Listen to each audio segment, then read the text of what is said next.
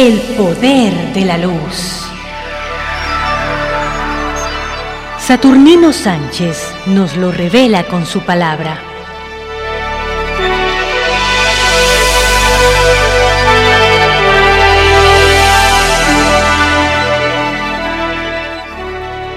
Este programa llega a ustedes gracias al patrocinio de Evita López Davison de Laboratorios López, que con su visión cultural desea aportar a nuestra sociedad el conocimiento de los orígenes de las civilizaciones y también como un homenaje a mi querido maestro Fermín Sáenz, sacerdote jesuita.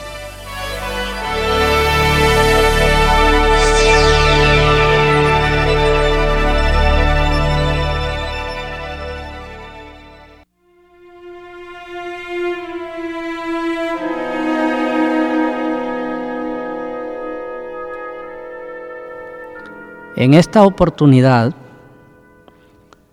trataremos el tema de una parte de la cultura celta, específicamente el tema mitológico de Tristán e Isolda.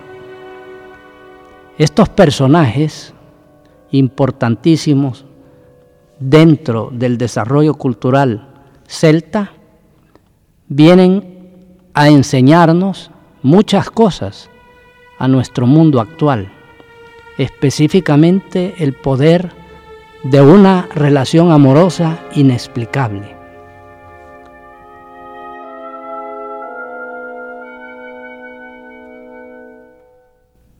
Nacido al otro lado del mar, de una viuda que murió al nacer, Tristán se había presentado como surgido de la nada arrojado a la costa por las aguas tormentosas, era como si hubiese nacido del vientre de la naturaleza.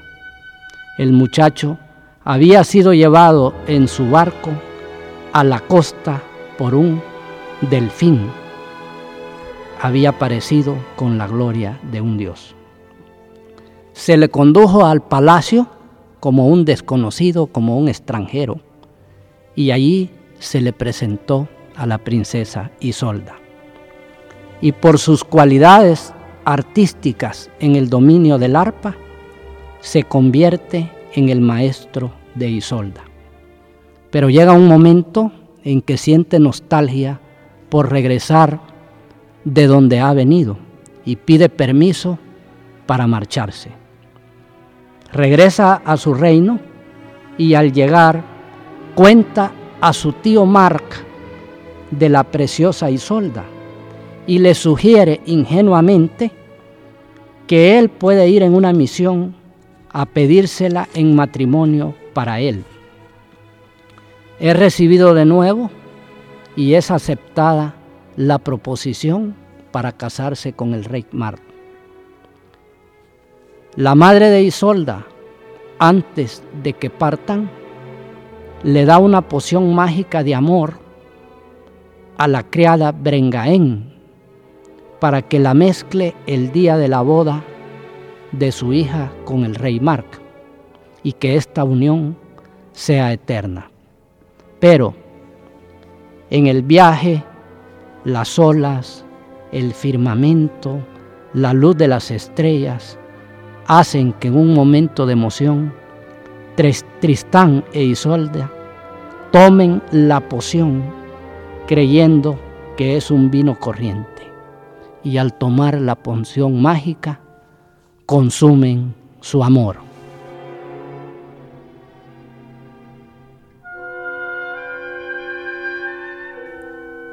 Al darse cuenta de las implicaciones que puede llegar a tener esta relación, Tristán e Isolda se ponen de acuerdo en una estrategia cuando lleguen al reino del rey Marc, ya que la cultura celta tenía como costumbre que la virginidad era importante para una joven casadera.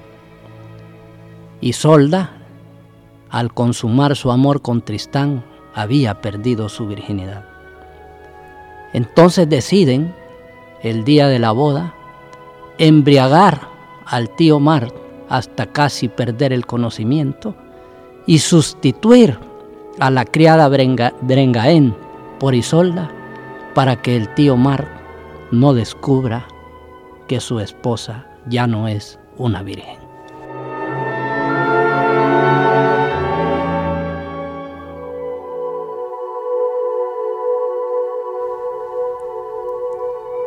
Este mito, que sigue siendo actual, ya que trata del enamoramiento, merece una amplificación y una explicación. Tristán e Isolda, como todo joven, ingenuo, sin experiencia y sin mucho desarrollo en su parte emocional, empieza a establecer una relación de la cual no es consciente hasta dónde ha llegado. Así funciona todo enamoramiento. Cuando conocemos los hombres a una joven agradable o las jóvenes a un joven agradable, el proceso de enamoramiento es inconsciente.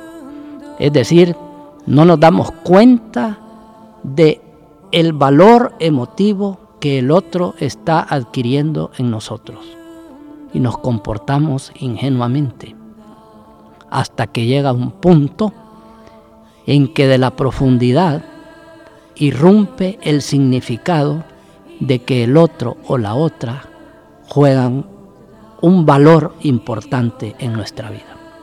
El enamoramiento no ha cambiado en 5.000 años de historia humana. La función emocional activada en un enamoramiento sigue siendo válida en la época de Tristán e Isolda y en nuestra época. Nuestros jóvenes no están preparados para un enamoramiento y por eso no miden las consecuencias de a dónde los puede conducir una activación emotiva instintiva profunda.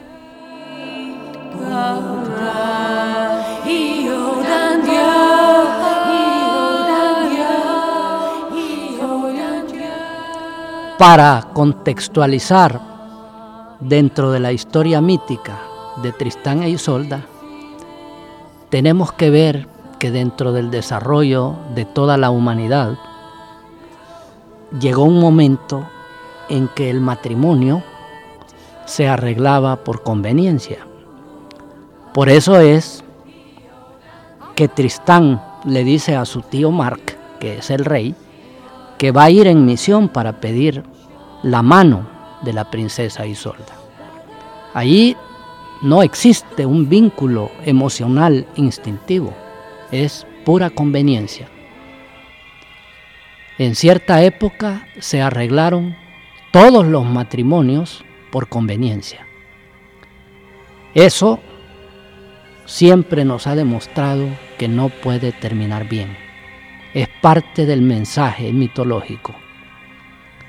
No puede terminar bien lo que no nos tiene comprometido en el corazón, aunque nos convenga materialmente para el reino.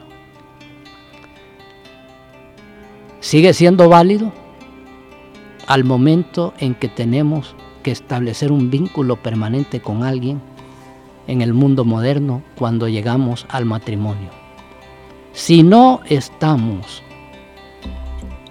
unidos emotivamente, instintivamente y espiritualmente, ese matrimonio más tarde o más temprano va a dejar de funcionar. No tienen que ser los intereses económicos o materiales los que unan a las parejas. No tiene que ser la conveniencia del reino lo que una a las parejas. Es necesario que a nuestros jóvenes les hagamos énfasis en este punto. A la hora de decidir comprometernos en una unión permanente como el matrimonio, debemos de tomar en cuenta la implicación y la unión amorosa También tenemos que tomar en cuenta el punto de vista material, pero tiene que estar jerarquizado. Es decir, que lo primero en la búsqueda de una unión amorosa debe venir por el lado de la emotividad del espíritu y del instinto que lo material. Si hacemos eso, vamos a tener menos separaciones. En nuestro país es alarmante la cantidad de separaciones. Es alarmante la cantidad de parejas también que sufren violencia familiar. ¿Por qué? Porque no hay una unión emotiva, intelectiva, que haga que se respete al otro. Porque cuando se está enamorado, la admiración y el respeto por el otro es un ingrediente de esa relación. También quiero amplificar al inicio del mito cuando aparece que el barco de Tristán iba guiado por un delfín. El delfín sigue siendo un animal fascinante. Los científicos modernos todavía no se explican la inteligencia de ese animal del mar. Porque solamente la emisión de sonidos, que es un código de comunicación, puede llegar a ser hasta superior a la cantidad de sonidos que emitimos en nuestro lenguaje humano. El delfín, dentro del desarrollo de toda la humanidad, siempre ha jugado un papel importante para los marineros. Tenemos que representarnos a los navegantes que perdidos muchas veces en la oscuridad, en las tormentas, eran rescatados por los delfines. El delfín ha sido un animal salvífico para la especie humana. Siempre ha salvado a los náufragos, siempre les ha ayudado cuando las embarcaciones pierden el rumbo o cuando se están hundiendo. El delfín siempre ha tenido una inteligencia protectora hacia la especie humana. Y es el delfín el que guía a Tristán al reino de Isolda. Es decir, que el amor siempre se ha vivido como una vivencia de salvación, como una vivencia de alta creatividad. El enamoramiento nos da un sentido de la vida y de la creatividad que no puede producir un estado normal. Es decir, que el enamoramiento es un estado alterado de la mente. Está alterado todo. Neurológicamente estamos alterados endocrinológicamente estamos alterados. Estamos produciendo cantidades de energía que no se pueden conducir en un estado normal en un enamoramiento. Recuerdo que mi maestro decía que nos preguntemos por qué el enamorado es capaz de hacer cosas en ese estado que no haría un hombre normal.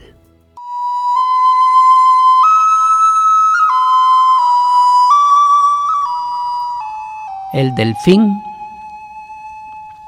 por lo tanto, simboliza la fuerza del amor, la fuerza de la inteligencia instintiva profunda que en un momento determinado de nuestra vida, dentro del viaje en el mar, puede venir a nuestro rescate. Recordemos que todos los reyes de Francia fueron llamados delfines. Tenemos el símbolo del delfín por todas partes donde el hombre ha estado en contacto con el gran misterio del mar. El mar representa lo desconocido, representa lo profundo, lo incognoscible de nuestra mente. Y por eso todo proceso de enamoramiento puede llegar a producir en un momento determinado temor y angustia. Y en esa parte es bien importante la formación que ha tenido un joven o una joven dentro de su seno familiar. Si ha tenido malos ejemplos de un padre agresivo, destructivo, toda su configuración afectiva puede ser dañada. No va, no va a desarrollar la confianza hacia el al otro, no va a desarrollar una buena autoestima. Es importante que les contemos historias, cuentos, leyendas a nuestros jóvenes, porque el símbolo sigue siendo la forma de transformar energía ideal para la parte afectiva, intuitiva, profunda.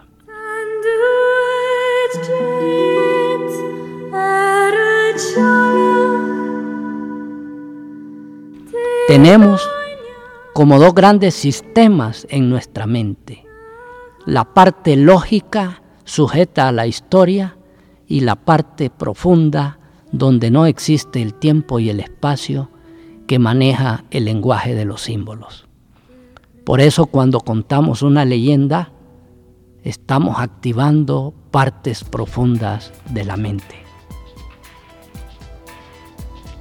Lo inexplicable del aparecimiento del amor en nuestra historia y en nuestro mito está simbolizado por la poción mágica. La poción mágica que en la historia hace que ellos consumen su amor representa el aparecimiento mágico de esa parte del amor profundo. ¿Por qué mágico? Mágico porque realmente tiene poder, tiene alta creatividad. La magia siempre ha estado asociada con el gran poder. Magia en el sentido amplio. Es mágico estar enamorado. Sigue siendo mágico un proceso de enamoramiento.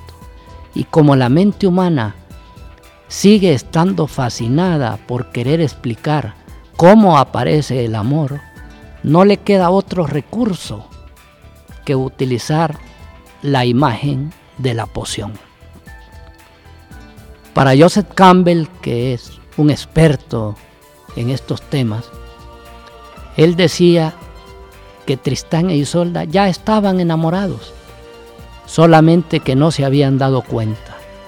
En el momento que toman la poción, viendo las estrellas, viendo el firmamento en ese viaje por mar, lo que hacen nada más es tomar conciencia. ¿Por qué? Porque venimos a tomar conciencia de que estamos enamorados o enamoradas de otra persona hasta mucho después de que ha sido activado en la parte profunda de la mente. Venimos a tomar conciencia ya cuando la persona de alguna manera nos hace falta. Eso es mucho después de que ha aparecido el amor. Esto en la mente humana no ha cambiado.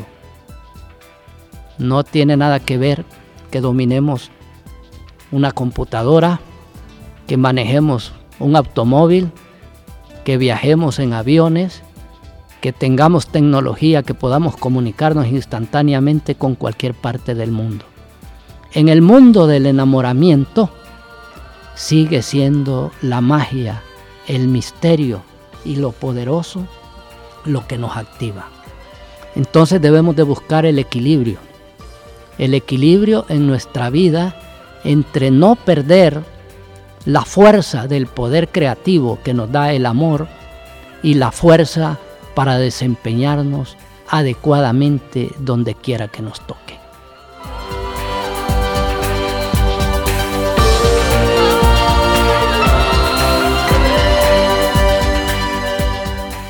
porque el mundo mágico está asociado con ese poder. Por eso tiene magia para Tristán y Isolda y para Isolda tiene magia. están en un mundo encantado. Ambos han sido encantados por el poder del amor. Y ambos han sido tomados por una fuerza que es superior a los dos, porque así vivenciamos el amor. El amor nos conduce por caminos que no nos hubiéramos imaginado en nuestra vida. Es como que una fuerza poderosa nos conduzca y nos haga hacer cosas que jamás nos hubiéramos imaginado. Si no llegamos a ese punto en el amor, donde sentimos que estamos poseídos por una fuerza que nos trasciende, todavía no hemos conocido el amor. Cuando hablo yo con nuestros jóvenes que intelectualmente son muy dotados, pero que me dicen que no tienen tiempo para enamorarse, yo me preocupo. Me preocupo porque estos jóvenes están haciendo crecer su parte intelectiva abstracta. Pero cuando se enamoren, ¿qué van a hacer? No van a poder relacionarse con el sexo opuesto. No van a tener capacidad para manejar esas altas energías que produce el enamoramiento. Y entonces, ¿qué va a ser de ellos? Una catástrofe, una frustración que los puede incluso conducir a la destrucción. El poder del amor, el poder del delfín, es un poder salvífico, es un poder que nos trasciende y es una energía inteligente que atraviesa toda la vida. El amor está atravesando por todas partes a la especie humana. Toda la psicoterapia y toda la investigación de la mente podría, sin llegar a ser reduccionista, reducirse a darles amor y cariño a nuestros hijos, amor y cariño a nuestros jóvenes, amor y cariño en la parte adecuada.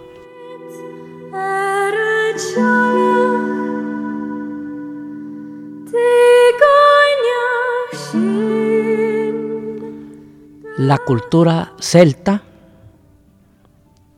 con su sabiduría, toca estos puntos importantes de la mente humana. La cultura celta no desarrolló una escritura propiamente dicha.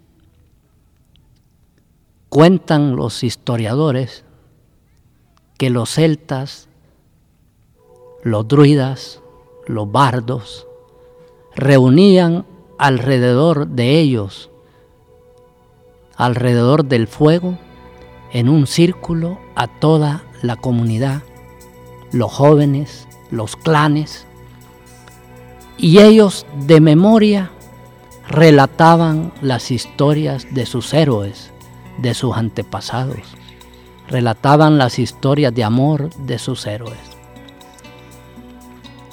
hemos perdido esa conexión. Debemos de buscar una unión con los elementos primordiales, el fuego.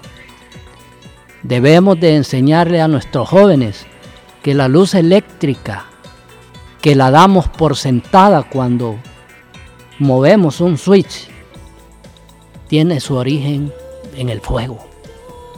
Cuando la humanidad descubre el fuego, se lo atribuye al mundo de la magia.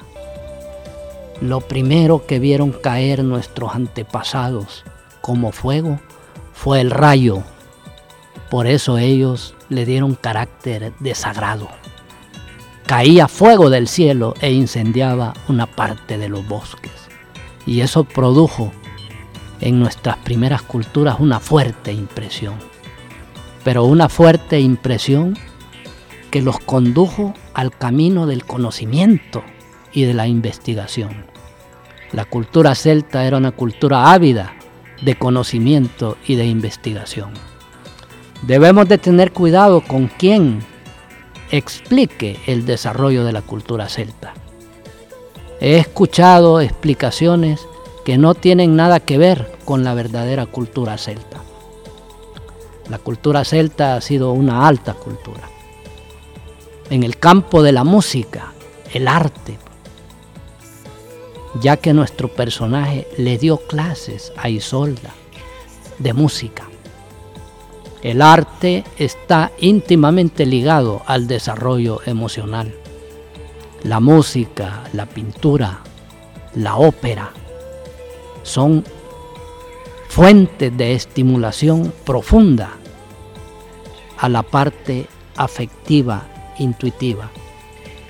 Debemos de dar una educación integral a todos nuestros jóvenes. Debemos de enseñarle en lo afectivo, debemos de enseñarle en lo deportivo y debemos de alimentarle su parte intelectual. Eso es una educación integral.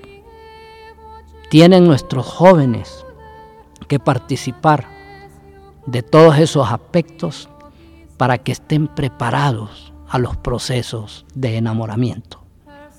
El amor en la juventud es diferente al amor maduro, porque el amor mismo pasa por diferentes etapas. Tristán e Isolda nos están enseñando una parte del amor profundo que incluso les complica su vida porque hacen una trama para engañar al rey Mark, porque están embebidos en esa fuerza poderosa que no pueden separarse. El rey Mark era bondadoso, incluso llegó a perdonarlos por lo que habían hecho.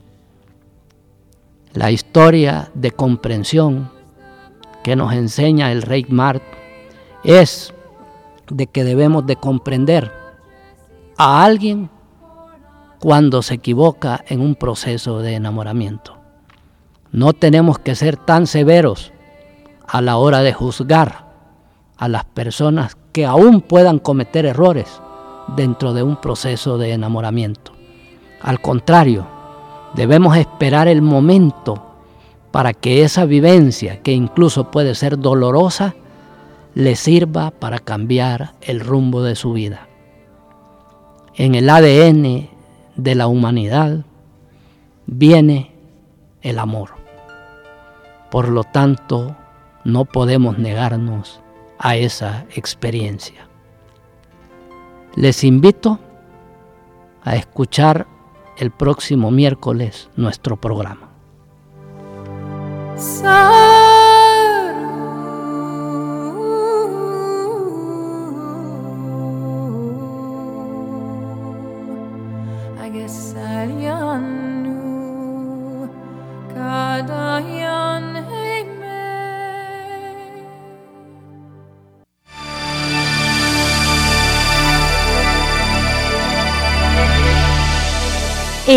De la luz. Saturnino Sánchez nos lo revela con su palabra.